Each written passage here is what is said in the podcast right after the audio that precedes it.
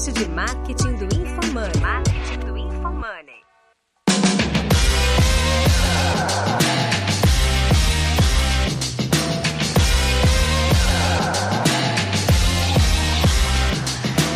sou o arroba João Vitor e minha expectativa para esse podcast é entender como que uma marca tradicional, numa indústria tradicional, tem se adaptado ao mundo cada vez mais digital. Eu sou arroba Guilherme Lippert. Minha expectativa é aprender o que, que a gente pode ver na indústria para otimizar também muito os varejos que a gente atende aqui na V4. Legal. Eu sou o arroba Fernando Miranda 777 minha curiosidade, na real, é sobre as campanhas de Páscoa que vocês fazem, que eu sei que boa parte do faturamento de vocês é da Páscoa, e para mim isso é quase como se fosse uma campanha de lançamento. Como que vocês preparam, como que vocês aquecem as pessoas para todo mundo ficar querendo o produto de vocês na Páscoa, como eu fico. Que é arroba Denner Lippert, e a minha expectativa é saber como que a Renata foi de 40 para 1.5 bilhões, 40 milhões para 1.5 bilhões, vendendo chocolate, e como que faz pra manter o shape nessa indústria aí, porque é difícil.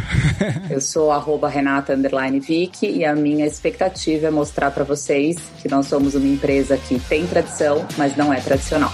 Boa, muito bom.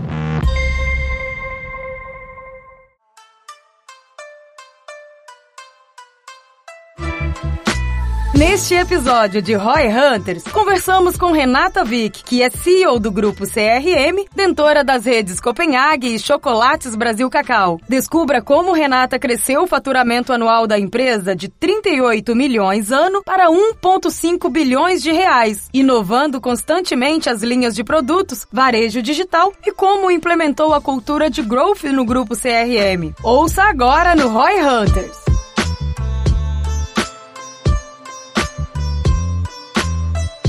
Então, Renata, a gente começou aqui, já tá discutindo nos bastidores um pouco de quem é, né, o grupo CRM. Até as pessoas conhecem mais a Copenhagen, mas não conhecem o grupo como um todo, que vai muito além uh, desta marca. Tem outros investidores, teve notícias recentes. A gente tá aqui na dúvida, pelo que a gente viu, se tu ainda se tu pretende sair da empresa, porque teve uma aquisição ali, parece, do controle do grupo. Como que tá estruturado hoje pra galera que não tem tanta clareza ali, só conhece a Copenhagen da loja, da língua de gato e tudo mais? Bom, pessoal, vamos lá. A Copenhagen, na verdade, é uma das marcas do Grupo CRM. O Grupo CRM hoje é detentor de três grandes marcas da indústria e varejo de chocolate no Brasil. A Copenhagen, com mais de 93 anos de história, é uma marca precursora em tudo que faz. A Chocolates Brasil Cacau, com mais de 400 lojas, é uma marca de 12 anos que nasce com um compromisso e um propósito incrível de democratizar o chocolate de qualidade no Brasil. E a nossa terceira marca, recém-lançada em 2019, a Cop Coffee com o objetivo de explorar um nicho bastante promissor, que são as cafeterias que vêm desse grande spin-off da marca Copenhagen. O grupo CRM é um grupo muito pujante, de altíssimo crescimento, com mais de 820 operações em todo o Brasil, que opera desde a indústria até o varejo físico e agora o varejo online. É, a Advan, um dos mais respeitados fundos de private equity, é, firmou uma grande parceria com o grupo CRM e comigo é, no final de 2020. Nós estamos trabalhando de forma realmente muito sinérgica, maximizando muito o nosso expertise é, e com muita musculatura para crescer. Não há nenhum plano para que eu saia da companhia, muito pelo contrário, estou super comprada com o projeto, continuo como sócia do Grupo CRM e CEO da empresa e muito animada com as nossas audaciosas metas de crescimento. Eu tenho uma dúvida pessoal que eu queria te fazer, Renata, porque tu já está há bastante tempo, várias conquistas, né? A empresa cresceu bastante agressiva ao longo desse esses anos, top de mercado e tudo mais. Minha questão é como que tu te mantém se sentindo desafiada. Tu acaba de dizer para nós que o teu plano é se manter na, na organização. Como é que tu não fica meio cotidiano, as coisas não vão ficando meio chatas? Imagino que sim, tu deve fazer alguma coisa para as coisas se, se sentir desafiada para continuar pensando em ouvir algumas matérias falando que pretende dobrar o faturamento da organização e tudo mais. Não enche o saco, você não tá afim de fazer outra coisa.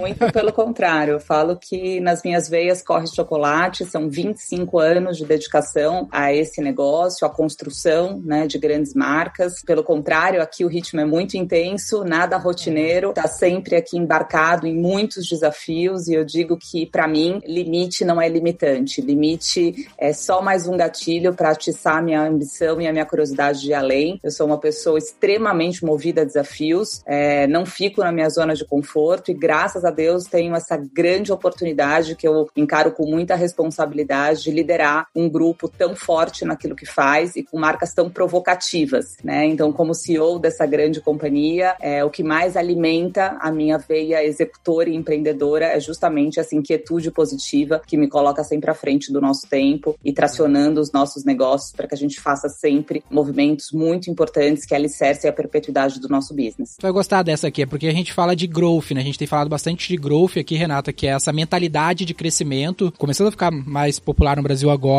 E eu vejo na, na Renata e na, na, no grupo CRM bem o exemplo de uma empresa tradicional, que não é tradicional, mas que é uma empresa que tem a cultura do growth, né? De crescimento exatamente pelo que tu descreveu. E as empresas que às vezes não têm essa cultura, ou a pessoa que às vezes não tem essa cultura, ela vê um milestone, né? Eu quero atingir algo. Por isso que eu te faço essa provocação, porque eu vejo que talvez tu não queira necessariamente atingir algo. Talvez o que te, esteja te motivando é estar ficando melhor. Todos os dias tu busca ali vencer, né? Conquistar mais alguma coisa, no outro dia conquistar mais uma coisa. É um, um jogo diário não um jogo para atingir um ponto específico. Faz sentido? Olha, eu, eu vejo que quando a gente é, tem aí um grande desafio pela frente, né, de uma marca muito, muito forte, né, que consegue tracionar muito rapidamente, isso sem dúvida nenhuma nos coloca para olhar para um horizonte muito mais longo, né? Então, as nossas metas são muito ambiciosas e a gente não vive é, de pequenas metas, né? A gente está sempre traçando um objetivo de médio e longo prazo. Eu costumo dizer sempre que o o consumidor é o meu maior termômetro, é por isso que eu estou sempre nas lojas, sempre em contato direto com os meus clientes, com os meus franqueados e principalmente mantendo a escuta ativa. Digo que ouvir é, é mecânico escutar é estratégico, né? Então a gente tem que manter sempre realmente essa, essa, esse canal né, aberto e, e, e conseguir captar essas alterações mais sensíveis, né? Que o mercado vem apresentando e essa metodologia do growth é algo muito intrínseco à cultura cultura do grupo CRM, né? Então é algo que a gente não se policia em pensar dessa maneira, porque quando está dentro da cultura da companhia, automaticamente você não sabe pensar de outra forma. E a nossa história foi construída em cima de um legado de crescimento, né? Quando eu entrei na companhia, eram 90 comodatos, a gente não tinha ainda nem o sistema de franquia. Foi meu primeiro grande projeto, implantar o sistema de franquia, tracionar a expansão da marca, né? Então a gente sai de 90 comodatos para 850 operações em todo o Brasil Brasil, é, ultrapassando 1,5 bilhão de faturamento. Então, é, realmente, a gente sempre cresceu de forma muito acelerada e é essa mentalidade do growth que nos acompanha há mais de, no meu caso, há mais de duas décadas e meia, mas quando a gente olha para a história da Copenhagen, já são mais de nove décadas. Renata, você falou uma frase que eu gostei muito, né? É um grupo, uma empresa que ela possui tradição, mas não é tradicional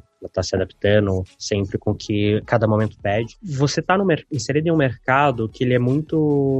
Acaba ficando muito conhecido por aquelas mudanças de fórmula, de fazer aquelas coisas ali que o cliente amava, a marca quando era pequena, mas com o tempo ela foi mudando. É, isso impacta de uma forma o branding por um lado, mas você tem as mudanças que são mais movidas por finanças, algumas mudanças que são mais movidas por posicionamento. Eu consigo lembrar de um exemplo muito legal nos Estados Unidos, que é a C-Scanning, que eles se orgulham de nunca terem mudado a fórmula, mesmo gastando mais do que para competidor como que você lida com essa necessidade de equilibrar as mudanças movimentadas por business versus mudanças movimentadas por posicionamento, cara, porque os novos consumidores pedem aquilo, versus manter a, uh, história, porque assim, 90 anos de mercado. Tem gente que é fã desde criancinha e que hoje tem seus, sei lá, 40, 50, 60, 70 anos ou mais, e você não pode desapontar essas pessoas, porque se mudar muito elas não vão comprar e isso acaba sendo ruim, mas ao mesmo tempo talvez alguém novo não queira, né? E fica querendo a Gap, ficar a marca que o pai gostava, eu não vou pegar, eu não quero que pensem que eu sou que nem meu pai. Como que equilibra isso? Perfeito, João. Adorei a tua pergunta, porque isso traduz muito do mantra que eu carrego aqui. Né? Eu digo que é, nós temos o papel, como precursores que somos, de trazer novidade, mas ao mesmo tempo ser extremamente guardião do que nos trouxe até aqui. Né? E o consumidor Copenhagen está sempre no centro da estratégia. Então eu digo que o nosso mantra aqui é traga novidades, mas não mexa na minha benta. Né? Então os clássicos seguem a mesma formulação desde a época do seu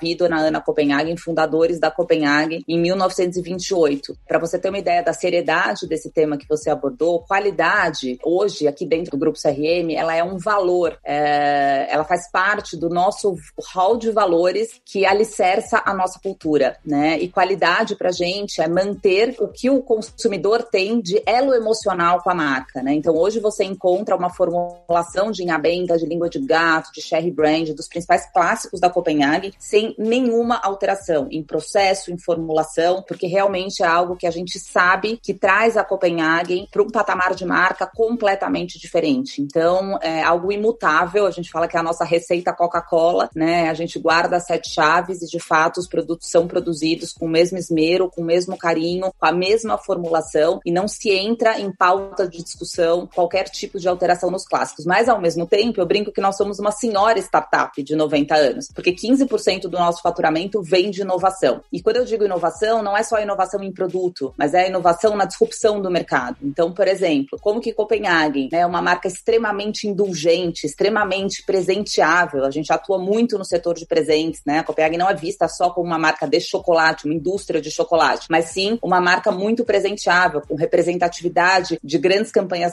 é, sazonais, como Páscoa, Natal, Dia das Mães, Dia dos Namorados, onde a gente compete, inclusive, com outros segmentos, né? A gente compete com tecnologia, com moda, com eletrônicos, enfim. É, então, como que a gente faz, né, para trazer categorias novas que permeiem outros momentos da jornada do consumidor? Um exemplo disso foi a entrada dos cafés nas lojas Copenhagen, que hoje já representa mais de 25% do nosso faturamento. Então, é uma disrupção na forma como você gera uma experiência para o consumidor no ponto de venda. E uma recente é, inovação bastante significativa aqui foi o lançamento em 2019 da linha Soulude, que é uma plataforma de saudabilidade dentro de uma marca extremamente indulgente. Então, hoje a Copenhagen oferece o chocolate da rotina. Ao mesmo tempo que ela é vista como uma marca de presentes, ela está na rotina daqueles consumidores, incluindo aqueles que não podem consumir chocolate porque são celíacos, diabéticos ou fazem qualquer tipo de dieta de restrição de açúcar. E aí, dentro da proposta, né, de trazer um chocolate de rotina e sermos nós os precursores em trazer uma plataforma de saudabilidade dentro de uma marca que tem tradição e é vista como sinônimo de qualidade, a indulgência não ficou de lado. Então, a nossa proposta foi como trazer um chocolate verdadeiramente gostoso e indulgente, com sabor de Copenhague, porém adaptado a uma nova tendência de mercado, que é uma busca por um lifestyle mais saudável. Então, são essas movimentações que fazem da Copenhagen uma marca que traz criações e não lançamentos, né? Então, a gente tem um pipeline de lançamentos, mas a nossa, o nosso direcionamento estratégico está sempre em como trazer momentos disruptivos e trazer inflexões estratégicas para o nosso business para que a gente consiga construir uma nova oportunidade, uma nova ocasião de consumo. Que é legal nesse discurso aqui a gente destacar um lance que a gente fala bastante aqui, que normalmente a galera que ouve o podcast está procurando muito promoção, né? Publicidade, propaganda. Como é que eu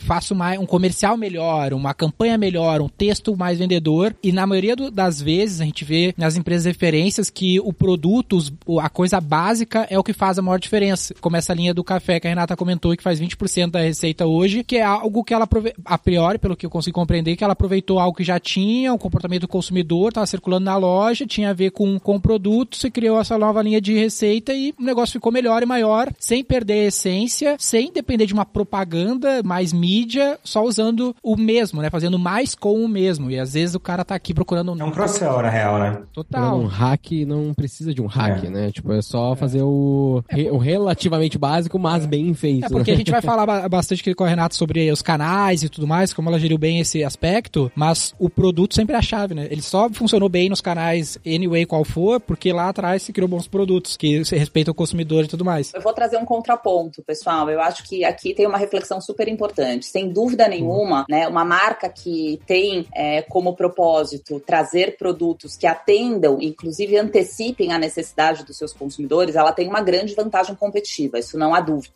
né? O principal ativo da marca é aquilo que faz com que ela se conecte de forma única e proprietária, com um propósito muito claro com o seu consumidor. Mas eu diria que, de verdade, o grande ponto de sucesso de Copenhagen e que a blinda, inclusive, da concorrência é, é justamente o que, o, o que vai além do produto, né? Então, uhum. quando você consome um chocolate Copenhagen, você não está só consumindo um chocolate de altíssima qualidade, você está consumindo uma marca que te proporciona um momento de elo emocional com você ou com quem você gosta, né? Então, essa é a principal, é, é, esse é o principal asset de Copenhagen, né? Como ela consegue ir além de uma venda transacional, né? Ela não vende chocolate, ela vende um passaporte para que você se conecte com as suas emoções, para que você consiga, seja num momento de autoindulgência, seja num momento de presentear, seja num momento de um café dentro de uma experiência em loja, você tá ali buscando uma oportunidade de se conectar, né, com as suas emoções, com aquilo que o chocolate, o café papel presente da Copenhagen representa na história de milhares e milhares de brasileiros. Já são mais de três gerações consumindo chocolates Copenhagen. Então é muito importante, né, quem está nos, nos ouvindo aqui, não é só você ter um excelente produto. Isso é premissa básica. O consumidor já não compra mais um produto que não seja o melhor, né? Então isso já virou um pouco a lição de casa a ser feita por todos. Mas qual é o seu diferencial? Qual é a sua conexão genuína com o seu propósito e como isso te diferencia de fato das outras opções que o mercado oferece? Como que você faz para criar essa, essa conexão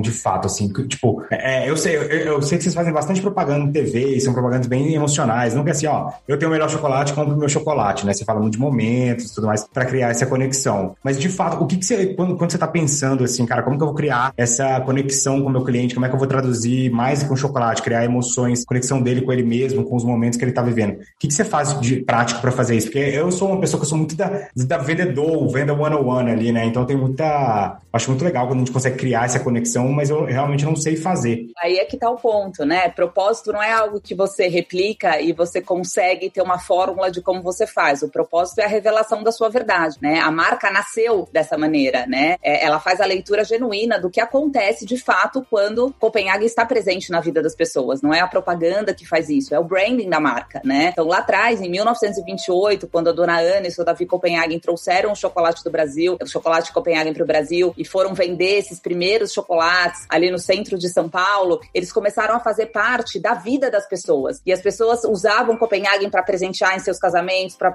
fazer momentos marcantes, né, da, da vida, casamentos, formaturas, é, momentos realmente únicos. E isso traz uma verdade da marca. Por isso que um concorrente não consegue copiar. Entendi. É impossível de copiar, né? Porque é, né? é o seu propósito, é, é a sua história. É, a, sua... Ou a história faz parte do sabor da, da marca já. Não é nem, ah, putz, esse aqui, cara, não, eu gosto mais desse porque desse tá na minha história. Lembra da minha infância. Eu, eu falo que um teste muito legal, até para quem tá assistindo aqui, ouvindo o nosso podcast, é você faz essa experiência, você que tá ouvindo aí. Comenta com algum amigo seu, com algum colega, que você ouviu um podcast sobre Copenhague e automaticamente diria para você, talvez que 8 entre 10 pessoas vão te contar uma história de Copenhague. Nossa, Copenhague, nossa, a língua de gato, quando eu era criança, era maravilhoso, eu ganhava da minha tia, nossa, eu fui pedido em casamento, ah, meu namorado. Então, a, a Copenhague, ela faz parte da vida das pessoas construindo histórias. E o nosso compromisso é olhar para os próximos 90 anos da marca e continuar escrevendo histórias. Então, como que a gente tá no dia a dia das novas crianças, como que a gente tá no dia a dia dessas pessoas que hoje buscam um lifestyle mais saudável, como que a gente faz essas pessoas estarem na nossa loja não só para consumir chocolate, mas para tomar um café e construir mais momentos dentro da nossa jornada. Então, é, é, o nosso compromisso é replicar de maneira muito mais atual, né, o que aconteceu nesses 90 anos já vividos de Copenhague. Para quem não tem 90 anos de história,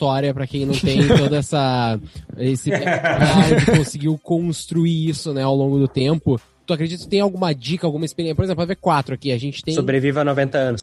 É, tudo bem, sobreviver 90 anos é importante, com certeza. Mas, tipo assim, a V4 a gente tem 9 anos aqui de empresa, 10%, 10 anos, 10% de, do que vocês têm. Uh, o que que a gente ou pessoas, outras empresas que estão nessa situação podem aprender com isso e construir a sua, sabe? Eu sinto que aqui na V4 a nossa pegada, assim, de, de vender, marketing só é marketing quando vende e tal, eu sinto que isso pode ser um pouco da nossa verdade, mas, tipo, como o empresário pode descobrir a sua, descobrir o seu? Que dica tu teria pra Até ele? Até só para completar aqui, eu, eu acredito que pelo que ela trouxe, a, o tempo é só uma das questões, né, da, da história, mas deve ter um milhão de... É que nem criar um filho, são um milhão de fatores que constroem aquela personalidade ali, não é um único fator, não é só o tempo, né, Renato? O ponto que eu trago aqui, pessoal, não é o tempo, tá? O tempo, desde o dia 1, a gente constrói história, a gente está presente, uhum. a gente tem uma conexão emocional, porque o nosso produto vai além do produto é, físico, né? É, então, uhum. o ponto que a gente está discutindo aqui é, não, não são todas as empresas que precisam construir histórias, são todas as empresas, as vencedoras pelo menos, que devem estar alicerçadas no seu propósito. Vou te dar um exemplo aqui dentro da própria CRM. Então, nós temos, por exemplo, a Chocolates Brasil Cacau com 12 anos de companhia. Como ela está escrevendo a sua história? Porque ela tem como essência democratizar o chocolate de qualidade no Brasil. Ela não tem como essência trabalhar o mesmo propósito de Copenhague. Então, aqui o que a gente está discutindo é qual é o propósito de cada uma dessas companhias e como que elas executam isso na prática, né? O propósito ele vem no momento que você consegue ler a verdade absoluta do que o seu cliente reconhece na sua marca. E aí você tem um compromisso muito grande de trabalhar a serviço desse propósito. Então, no caso, por exemplo, de Chocolates Brasil Cacau, aumentar a capilaridade de uma marca que tem como objetivo democratizar o chocolate de qualidade no Brasil é essencial, porque como que eu posso querer democratizar um chocolate de qualidade no Brasil se eu não dou acesso a ele, né? Eu preciso ter maior capilaridade, eu preciso estar em mais momentos, em outros locais, em outros canais. É, então, é, é, é, muito importante, né, que cada um aqui que está participando e ouvindo o nosso podcast entenda que você não precisa ter o mesmo propósito, nem, nem existe, eu não acredito nisso, que todo mundo tem o mesmo propósito ou propósitos parecidos. Se eu perguntar hoje para vocês aqui, então, é, Denner, qual é o propósito, né, de vocês? Vocês estão trabalhando, né, com base nesse propósito? A minha experiência que eu estou dizendo é, Copenhague tem um propósito muito lindo, muito genuíno, que é gerar conexão emocional, e a gente trabalha em cima disso. Então, tudo que a gente pensa, na forma como os presentes são elaborados, na forma como as campanhas promocionais são elaboradas, as campanhas sazonais são elaboradas, é porque a gente quer estar tá na família brasileira criando um momento especial. A gente quer perpetuar ah, isso que nos trouxe até aqui, né? Então, cada empresa tem o seu propósito. É importante que isso seja revelado e que a empresa assuma esse grande compromisso de trabalhar em prol do seu propósito. Eu falei da propaganda, na verdade, a propaganda está traduzindo o seu propósito não o contrário, na real, né? Então, tipo, e aí a propaganda de Brasil Cacau não seria a mesma coisa, seria uma coisa muito mais de, tipo, acessibilidade e tudo mais que, que, que, você falou, né? Inclusive, agora eu fiquei curioso. É divertida, é uma marca do dia a dia, é uma marca disruptiva, uma marca autêntica que coloca realmente o pessoal para se divertir com o chocolate, para colocar o chocolate hum, na rotina, legal. né? Então, a, a, propaganda ela não pode criar o propósito, ela não pode disseminar oh, o seu propósito, né? Ela guia, é, ela reverbera o que você é por essência.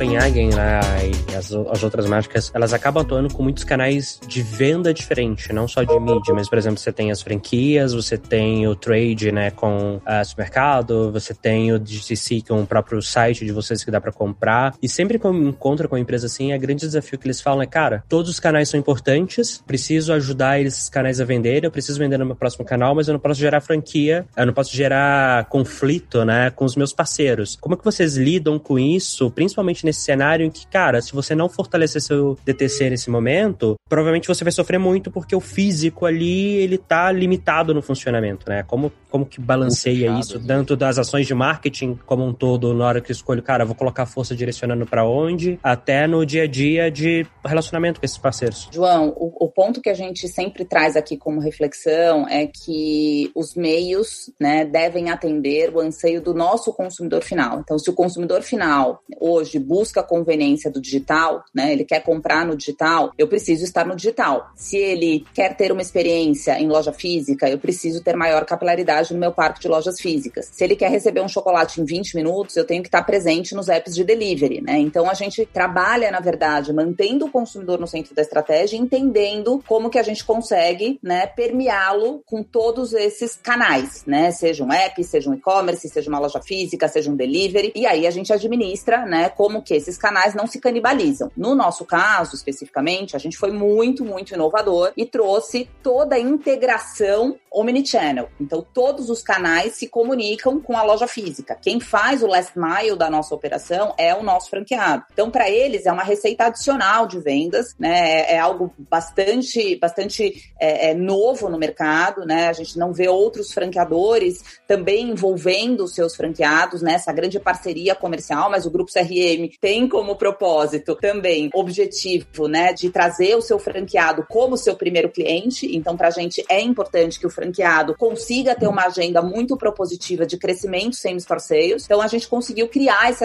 arsenal digital. Então, a venda que hoje, a, a conveniência que o, que o consumidor tem de comprar no site, quando ele compra no site, automaticamente esse pedido é direcionado para o CEP mais próximo, né, da loja mais próxima, que é um grande diferencial competitivo, o fato da gente ter uma ampla capilaridade, são de 800 lojas em todo o Brasil, e o franqueado é quem fica responsável por, pela captação dessa venda e atendimento ao nosso consumidor. Além disso, a gente tem toda a plataforma de CRM, né, ou seja, nosso programa de fidelidade, então a gente consegue entender o hábito de consumo de mais de 8 milhões de clientes, sendo 2 milhões extremamente heavy users e fidelizados, e a gente trabalha numa régua de CRM, onde a gente consegue é, mostrar para esse consumidor toda a rotina, toda a jornada que ele tem, seja no ponto de venda físico como nos canais digitais, tá? Então, hoje não há conflito entre canais, porque a gente consegue realmente propiciar uma jornada omnichannel. E Renata, e lá atrás, por que que tu, tu, falou que foi um dos primeiros projetos que tu liderou na tua jornada aí, aí no grupo CRM? Por que que vocês escolheram expandir pela franquia, pelas lojas próprias e talvez não pelo multi, pelo atacado? Algum, tu falou que tinha um outro canal principal, imagino que hoje ele não seja relevante. Como é que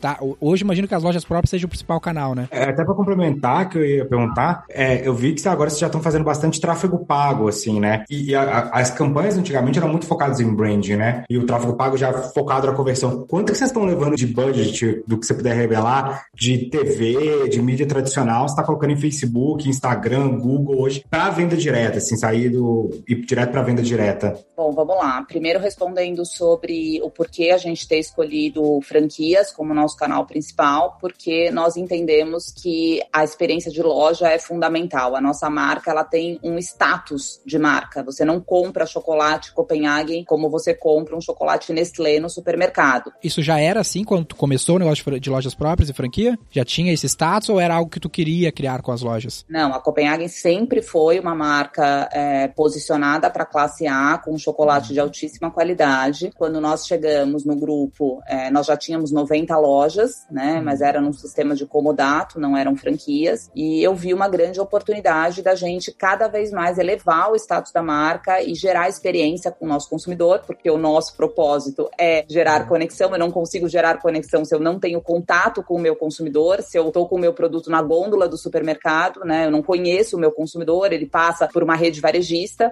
É, então, o nosso objetivo era continuar tendo esse contato direto e propiciando experiências relevantes no nosso ponto de venda. Então, nós transformamos aqueles 90 comodatos em franquias, começamos a expandir, a crescer até o ponto que hoje temos mais de 800 franquias. O nosso principal canal não é lojas próprias, nós temos aproximadamente 60 lojas próprias e mais de 720, 730 franquias. Então, o nosso principal canal são as lojas franqueadas. É, os nossos investidores estão à frente da operação, então isso mais uma vez elucida a nossa estratégia de ter operadores muito presentes na operação operação, conhecendo os clientes, cuidando, né, cada um das suas operações. Então, isso nos ajuda demais é, a cumprir realmente com essa nossa agenda de proximidade, presença e proximidade com o nosso consumidor final. Respondendo um pouco aqui a pergunta do Fernando, né, hoje, sem dúvida nenhuma, é, grande parte dos nossos investimentos em publicidade migraram para o canal online, né, pouco se faz offline. É, eu tenho aqui, sem dúvida nenhuma, no meu rolo de câmera, milhares de campanhas, né, já cheguei a fazer 100% de investimento em Globo, hoje eu faço 0%,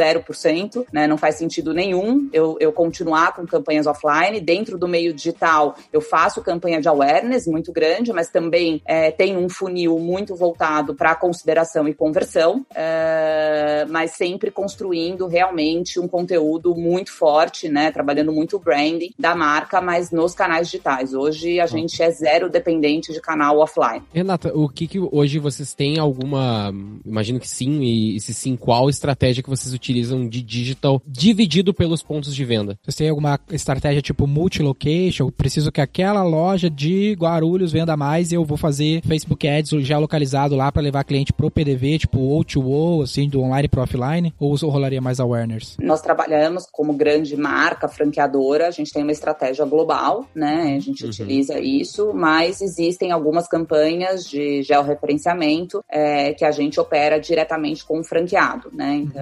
Algumas regionais que a gente quer trabalhar, enfim, de forma mais específica, uma categoria de produtos, uma data sazonal. É, a gente tem essa flexibilidade que o digital nos dá hoje, né? Porque Sim. antigamente, sem o digital, você não tinha essa flexibilidade de poder fazer uma mídia mais dirigida, mais cirúrgica, mais assertiva. Então, como marca, como grupo franqueador, a gente tem uma estratégia é, nacional, mas a gente não deixa de olhar especificidades e particularidades de alguma regional que a gente queira fazer algum piloto, que a gente queira testar alguma estratégia nova ou que a gente precise impulsionar um pouco mais o sellout, é, o online nos propicia essa, essa oportunidade com mais flexibilidade. E o franqueado tem alguma liberdade nesse sentido, assim, de ter a sua página, fazer as suas campanhas e, e ter o seu budget próprio de investimento em mídia para isso, por exemplo? Sim, eles são incentivados é, e monitorados. A gente tem toda uma equipe aqui de monitoramento das redes sociais dos nossos franqueados. Inclusive, a gente Legal. gera muitos conteúdos, a gente tem um trade digital digital dentro da companhia, só para abastecer os franqueados. Todos eles têm Instagram, Facebook, é, fazem muito trabalho no WhatsApp, né? A gente tem Show. toda uma matriz de RFV que a gente atribui clientes uhum. do CRM para que eles trabalhem como especialistas em chocolate no atendimento humanizado do nosso portfólio de clientes. Então, eles são muito incentivados e, e monitorados pelo nosso grupo aqui para que eles possam potencializar todas as campanhas desenvolvidas nas suas próprias páginas. E vocês cadastram todos os clientes no PDV para poder fazer essa análise RFM, coisas do gênero? Nós cadastramos, não necessariamente no PDV, né? Uhum. Nós temos um CRM. Então, uhum. dentro do COP Club, que é o nosso programa de fidelidade, todos os clientes já ativos e os novos, né, são cadastrados e aí a gente tem todas as informações é, do hábito de consumo, enfim, do perfil etnográfico, para que a gente possa ser cada vez mais assertivo e cirúrgico nas uhum. campanhas que são direcionadas a esse público consumidor. É, eu, tô, eu fiquei com uma dúvida aqui. Eu trabalho basicamente com lançamentos aqui no Infomoney. Cara, alguns anos atrás, acho que 10 anos atrás, quando o Brasil Cacau estava começando, eu cheguei a olhar para comprar uma franquia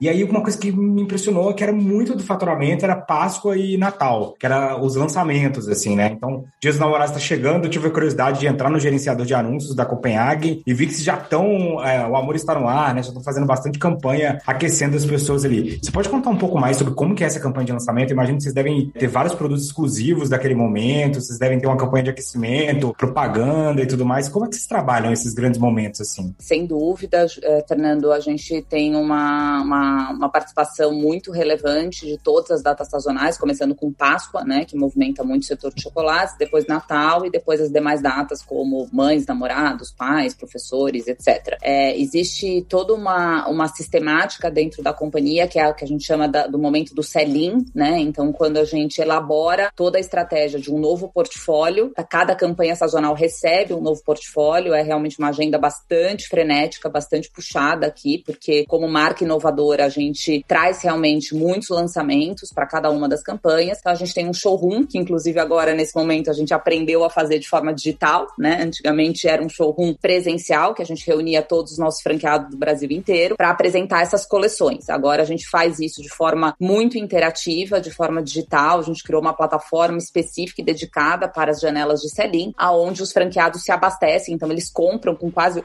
oito meses de antecedência a coleção, né, do próximo sazonal. É Caraca. É bastante é, desafiador, né, a gente ter essa previsibilidade com oito meses de, de antecedência. É, e depois a gente faz toda a estratégia de sellout, né? Como é que eu, depois dos pontos de venda positivados, traciono campanhas, né, e divulgações do nosso portfólio, da nossa estratégia de mídia para que essa venda aconteça, né, dentro do previsto. É, a gente tem uma, uma performance realmente extraordinária é, em sellout de campanhas. A gente gira em torno de 98% do nosso portfólio no full price, né? Então, realmente é uma marca que tem uma presença muito forte no sazonal, com um resultado muito expressivo. Inclusive, nessas duas últimas campanhas sazonais, a gente fez duas Páscoas com lockdown, né? Não é nem pandemia, mas com 800 lojas fechadas. É, a Páscoa de 2020 com 95% de sell-through e a Páscoa de, de 2021 com 98% de sell-through. Só no digital, né? Então, foi realmente assim uma grande mudança, né? Uma grande transformação dentro da nossa companhia, é, ativar os nossos consumidores pelo digital e, e, aí fez muita diferença a gente ser uma marca presenteável, né? Porque as pessoas nos buscam Total. nessas datas especiais e souberam ah, deram um Google de vocês mesmos. Souberam, né? Exatamente, souberam se adaptar okay. e os nossos mercados estavam muito preparados também para atender é, essa demanda no, no canal digital. E quando começou essa parada de pandemia, assim, você viu ali, caraca, cara, minhas lojas estão todas fechadas e simplesmente a data mais importante do ano tá chegando. Qual que foi sua reação? Cara, vou contratar um monte de marqueteiro aqui para poder comprar mídia, eu vou mexer no meu e-commerce o quanto antes. Qual, qual foi sua reação zero, assim, cara? Como que foi na hora da crise ali mesmo? Você respirou, pensou e falou, cara, vamos fazer isso. Bom, a minha reação zero, eu me lembro como se fosse hoje, no dia 18 de março, eu estava voltando de Belo Horizonte, num showroom, inclusive, um warm-up que a gente faz de, de Páscoa, eu estava lá com toda a regional de Belo Horizonte, fazendo essa, essa, esse roadshow, é, quando o meu comitê me liga e fala, Renata, vamos ter as 800 lojas fechadas. E aí eu acho que eu respondo um pouco a pergunta do Denner, né, sobre como é estar numa empresa que te desafia todos os dias. é, e eu, eu digo que desafio, acho que isso marcou muito a minha carreira como um todo, que para mim desafio nunca foi problema, né? Eu acho que quanto mais desafiador mais animada eu fico. E aí, automaticamente, a minha primeira ação foi implantar um comitê de crise, né? Então, a gente trabalhou com um time multidisciplinar, é, trouxe uma, também uma grande consultoria para nos ajudar, Hartman House, é, a fazer toda a gestão né, do comitê de contingência para que a gente pudesse, ponto número um, acelerar o digital, ponto número zero, antes do ponto número um, estar perto, próximo e de forma muito transparente com todos os stakeholders da nossa companhia. Então, diria para você que 80% da minha agenda como CEO foi cuidar da cultura da minha organização, fazia três calls por semana com o conselho de franqueados, um call por semana com toda a rede, os mais de 700 investidores da marca, duas vezes por semana todos os reportes necessários e apoio para todos os nossos colaboradores. Meu primeiro pronunciamento para a rede, no dia 21 de março, a gente reagiu muito rápido já com um plano de contingência, de como a gente ia envolver os franqueados no digital, como que a gente ia criar essa jornada omnichannel e como que o comitê de crise ia assessorar todos eles para que eles estivessem capacitados para isso. Meu primeiro pronunciamento eu disse o seguinte, pessoal, a gente vai trabalhar sem previsibilidade e sem visibilidade. Se tem uma coisa que o Covid nos tirou foi previsibilidade. A gente vai ter que planejar hoje o que a gente vai fazer amanhã e a gente vai ter que ser muito flexível, né? A gente vai ter que ter muito jogo de cintura aqui é, e conseguir se adaptar rapidamente. E eu quero que vocês se lembrem de uma única coisa: a crise vai passar com extensões maiores ou menores e as relações vão continuar. Então, no momento que você tiver com baixa previsibilidade tiver que tomar uma decisão, pense bem nesse mantra que eu estou trazendo para vocês: a crise passa, as relações ficam. Não coloque é, em risco as relações que foram construídas com seu locador, com seu franqueador, com seu colaborador, com seu cliente, com todos aqueles que fazem o seu negócio existir. Então eu diria para você que, claro, a gente trouxe milhões de soluções práticas, né, dentro do digital, dentro das campanhas de mídia, dentro de portfólio, mas é, eu diria sem nenhum medo de titubear e sem nenhum medo de errar que o que trouxe excelentes resultados para nossa companhia foi a forte cultura do grupo CRM, né, o como a gente conseguiu engajar as pessoas dentro dessa cultura muito propositiva que eu toco aqui, dando muita voz aos meus times, aos meus franqueados, para que eles possam ser parte integrante desse sucesso. E o legal é que agora, passando a pandemia, pandemia, se Deus quiser, estamos no final dela, você vai ter agora uma operação digital super azeitada e essa operação de loja super azeitada também. Então, na verdade, você ganhou um. Você é o mais forte, né? Com certeza a gente evoluiu cinco anos em. em, em, em diria que mais até, cinco é pouco, estou sendo modesta aqui. Acho que a gente evoluiu dez anos em um ano e meio, a proporção um para dez aqui, sendo bastante honesta. É, e, de novo, não só nas soluções que a gente trouxe para deixar o ponto de venda mais eficiente, mas principalmente no que a gente conseguiu conseguiu alterar no mindset das pessoas, né? A transformação digital, ela aconteceu a forceps, a gente precisou, né, fazer isso porque era a única alternativa que a gente tinha e definitivamente a gente conseguiu mostrar para as pessoas que é, o digital não é contingência, o digital é uma nova realidade. Aqueles que ainda entendem o digital como contingência vão ligar e desligar 300 vezes, né? Vão, vão estar tá sempre ligando e desligando o digital. Então, a nossa, eu acho que a nossa grande mudança aqui como companhia foi a mudança de mindset, né? Entender que o digital ele quebra a barreira física da loja, ele proporciona você a trabalhar 24/7. Você não tem mais só o raio de um quilômetro e meio, né? Você explora o seu cliente onde ele ele tiver, no momento que ele quiser comprar, ele pode comprar é, pelo digital. Então, isso para o varejo, né? Eu que sou varejista, com muito orgulho falo, sou varejista mesmo há mais de 25 anos, o bichinho do varejo me mordeu lá ainda muito jovem. É, eu vejo isso como algo realmente muito, muito propulsor. Eu acho que é uma força motriz sem tamanho, né? Você ter quebrado a barreira física e o varejo não mais depender de fluxo, né? Você gera o fluxo, você determina quantos clientes você vai contatar por dia e não mais quantos clientes passam na porta da tua loja ou no shopping que você está é, bem posicionado. Então, isso é uma grande disrupção para o setor. Legal.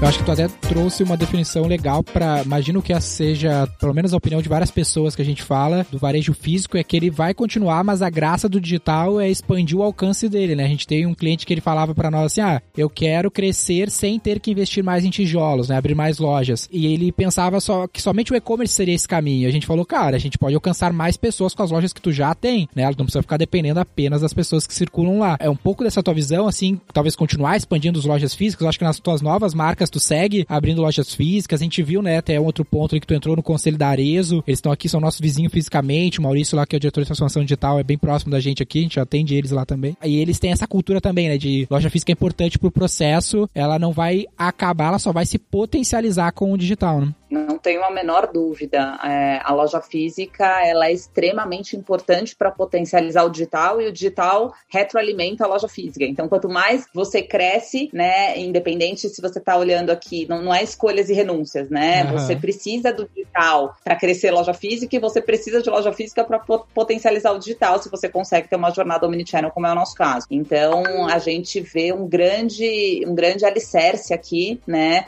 de já ter consolidado um parque de lojas físicas e eles muito mais fortalecidos nesse momento com o advento do digital. E esse ponto que eu bati aqui brevemente sobre a tua entrada no conselho da Arezo, a gente admira bastante a empresa, imagino que isso te, deva ter influenciado a tua decisão, mas a minha dúvida é a seguinte, a gente vê pelo teu breve discurso aqui que, né, a rotina é cheia de coisas, né, não tá sobrando muito espaço na agenda, por que que tu optou por participar do conselho, além de ser uma empresa, imagino que seja por fazer uma empresa muito boa, também deve, deve aprender muito com com o time lá, mas como é que tu tomou, toma a decisão de fazer outras coisas que não são, às vezes, diretamente ligadas ao teu trabalho aí como executiva? Uma das coisas até que tem a ver com isso, que eu queria também, te desde que eu pensei na pauta, eu pensei em te perguntar isso, que é essa jogada de até se expor publicamente. Que eu vejo que nos últimos anos tu tem assumido cada vez mais esse papel de se expor, né? Tem teu estudo de caso lá no meu sucesso, tá aqui conversando com a gente. Isso tem seus malefícios ou tu enxerga um benefício, tem alguma coisa estratégica alinhada com as estratégias do grupo de tu também querer se expor mais publicamente? É, bom, primeiro respondendo sobre Arezo, eu fiquei extremamente feliz e lisonjeada com o convite. Eu admiro muito a companhia, admiro muito os empreendedores que fizeram essa companhia ser o que ela é. Anderson e Alexandre Birman, para mim, são grandes referências. E eu estou muito feliz de estar tá compondo o conselho de administração e poder, nesse momento, enfim, ajudá-los também, né, a potencializar cada vez mais marcas incríveis, muito sinérgicas com toda a experiência que eu tenho, né, com propósitos incríveis, é uma conexão maravilhosa com as consumidoras brasileiras. Então, para mim é uma grande honra poder levar um pouco do meu conhecimento no mercado de franquias, no varejo, na gestão de marcas. Eu faço parte também não só do conselho, mas integro como membro do comitê de estratégia de marcas e tem sido realmente é, uma excelente oportunidade. É, em relação a, a, ao tempo, né, eu brinco aqui, vocês estão me conhecendo agora, mas eu tenho uma fama, né, que as pessoas dizem que a Renata ela consegue ser, se é, se é que isso é possível germanicamente britânica.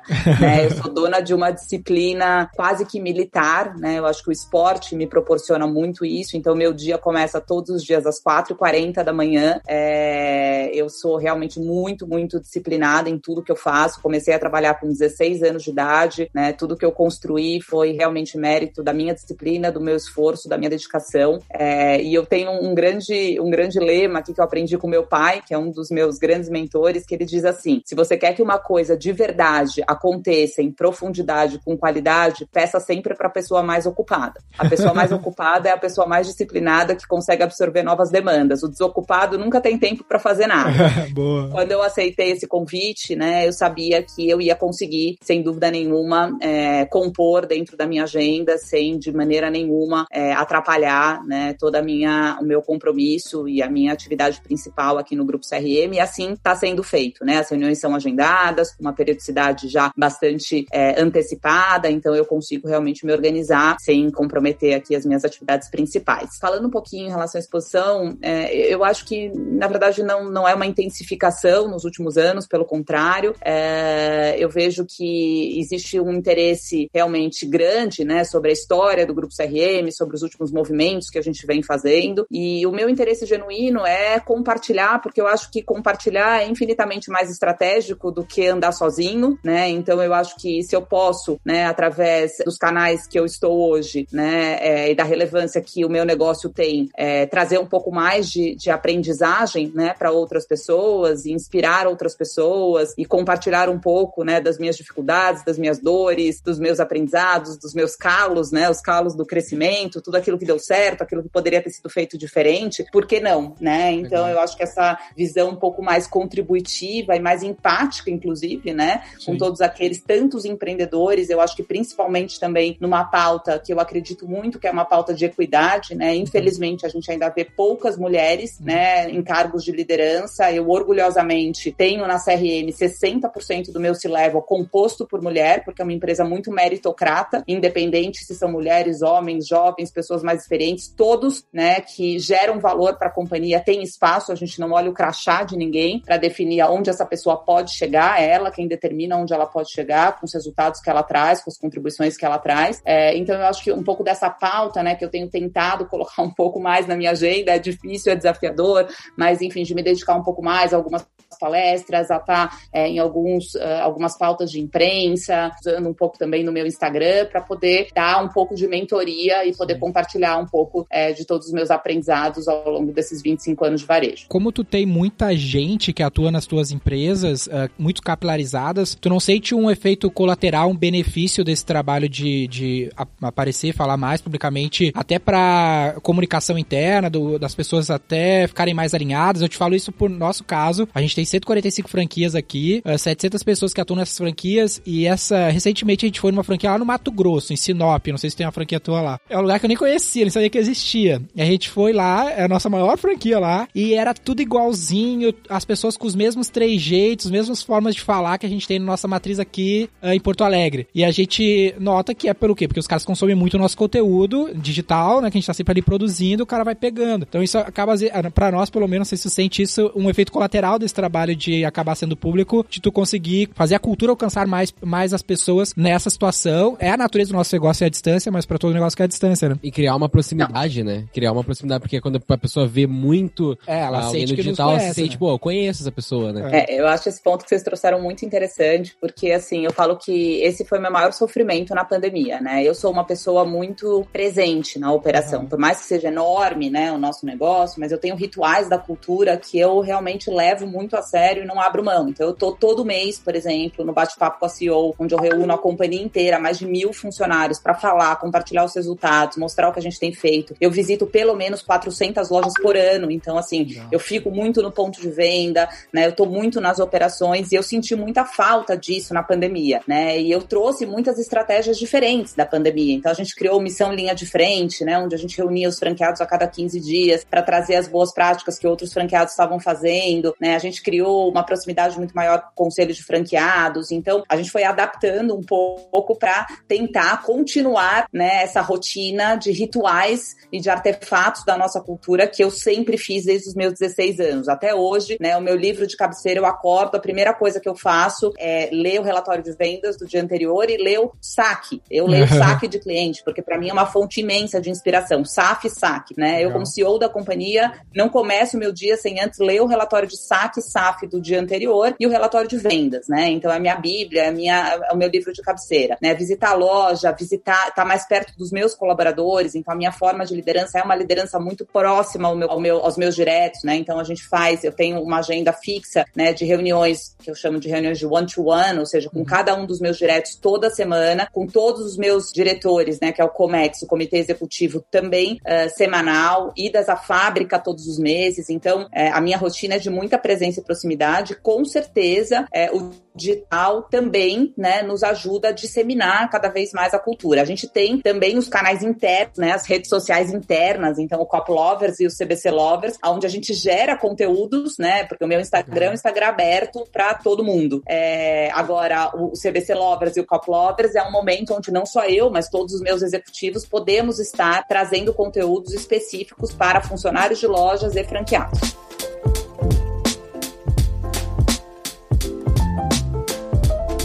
Eu tenho uma última dúvida, que a gente teve um episódio um tempo atrás que a gente falava sobre métricas, né? E a gente foi olhando as métricas principais de vários negócios. Se você fosse botar o dedo assim, qual que é a métrica que você mais olha? Aquela métrica que você fala assim, essa que eu tenho que acompanhar todo dia. Você pode, pode ser top 3, top 5 aí também. Pode ser top 3, top 5, mas eu, se você pudesse falar assim, dessas três, a pra mim, a que eu não posso deixar de ver, assim, eu não sem olhar, você, é Você tem que escolher uma métrica só pra olhar na empresa, você não vai, não vão te mostrar nenhuma Exato. outra. Qual que seria?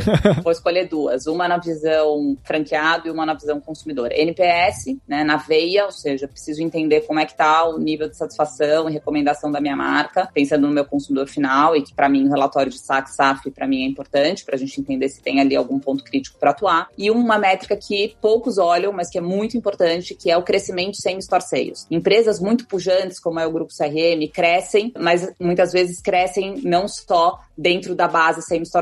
Eu me preocupo muito é, em crescer a minha base de lojas. Então a gente tem agendas propositivas de M&A, de novas marcas, de expansão muito grandes digital, mas eu tô sempre olhando vendas no critério as it is, no critério sem store ou seja, as mesmas lojas estão crescendo ou não estão crescendo. Então esse é um indicador que para mim é bastante bastante relevante.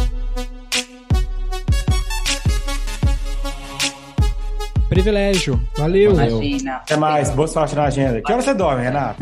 Essa, a gente Eu- ficou eu nessa fiquei dúvida. pensando nisso. Acordando A gente ficou nessa 4h40 dúvida. Você da acorda às manhã, 4h40, mas Acordando às 4h40, não, eu durmo cedo, sou, sou atleta. Atleta tem que dormir cedo. Eu 10h30 já tô dormindo. Ah, boa. Ah, eu achei que Mas tô você trabalhando chegava, até assim, 9h30, 3 horas da manhã, você entrava numa banheira de chocolate e saía 4 Não, Tem que dormir cedo, né? Eu faço dois treinos antes de começar a trabalhar. Olha, esse é o segredo pra manter o shape 25 horas com chocolate. Ah, esse negócio de, de, de, de ser atleta é, é coisa de CEO de bilhão, já percebi. A gente tem, a gente tem que resolver isso aí, Fernando. Lembrando Tem, tem que eu resolver, sou cara. empreendedora do mercado fitness, né? Enfim, Ah, tem isso? Como assim? Ah, a gente não pegou isso no podcast? Como assim? Agora tem que falar, tô, tô gravando Você aí. tem empreendimento no mercado fitness? Ela tem os estúdios, é, tipo as academias, né? Eu não Exato. sabia, essa eu não sabia, essa é nova. Eu empreendi em 2017, né? O estúdio Soul Box, uma referência aqui no, no- em São Paulo. Enfim, eu, eu pratico box, né? Uma das, das modalidades também lá do estúdio, spinning. Então é isso. Eu começo meus dias lá, não como executiva, né? Eu tenho dois sócios que ficam à frente da operação. Sou só sócio investidora e fundadora do conceito Nossa. no Brasil, mas começo os meus dias lá Caramba. com certeza me reenergizando. e às vezes termino também, Nossa. viu? Em dias que eu faço o terceiro treininho à noite, quando dá um tempinho aqui. Viu, Fernando? Se começar a correr, vai dobrar esse ROI tô cara. fazendo alguma coisa de muito errado com o meu tempo, cara.